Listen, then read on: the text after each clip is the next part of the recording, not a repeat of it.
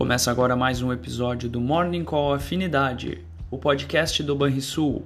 Bom dia, eu sou Daniel Boss, da Gerência de Assuntos Econômicos e de Investimentos, e vamos aos destaques do dia.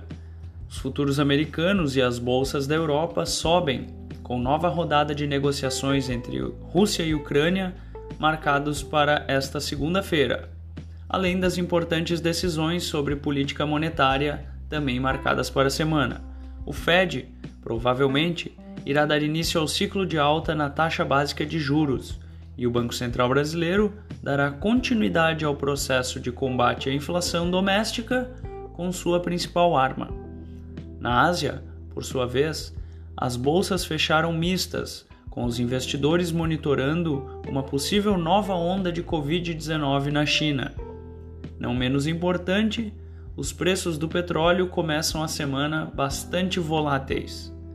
O combate armado permaneceu ativo durante o final de semana nos arredores de Kiev, com forças russas bombardeando cidades em todos os cantos do país, matando civis que não tiveram a sorte de escapar das áreas invadidas.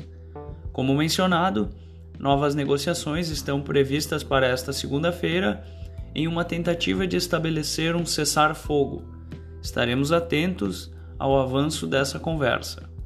No Brasil, os ventos externos deverão ditar o ritmo da semana que tem o Copom como principal evento. A segunda reunião do Comitê de Política Monetária terá início amanhã, com divulgação do resultado na quarta-feira.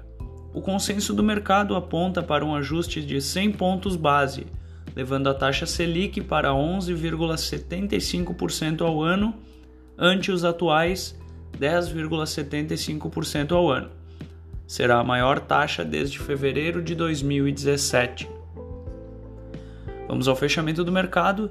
Na sexta-feira, o dólar fechou valorizado com alta de 0,76% aos R$ 5,05.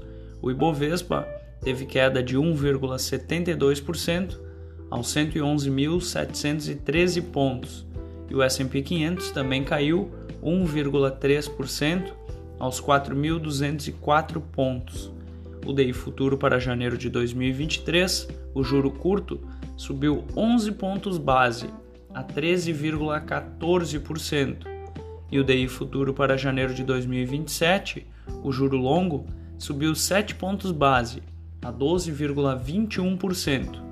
Agenda do dia: o destaque da China é a produção industrial, as vendas no varejo e a taxa de desemprego, todos os dados referentes a fevereiro. No Brasil, teremos o relatório Boletim Focus, importante acompanhar a readequação das instituições financeiras, principalmente em semana de Copom. Além disso, teremos a balança comercial semanal e o índice de confiança do empresário referente a março. Tenham todos um bom início de semana e até amanhã.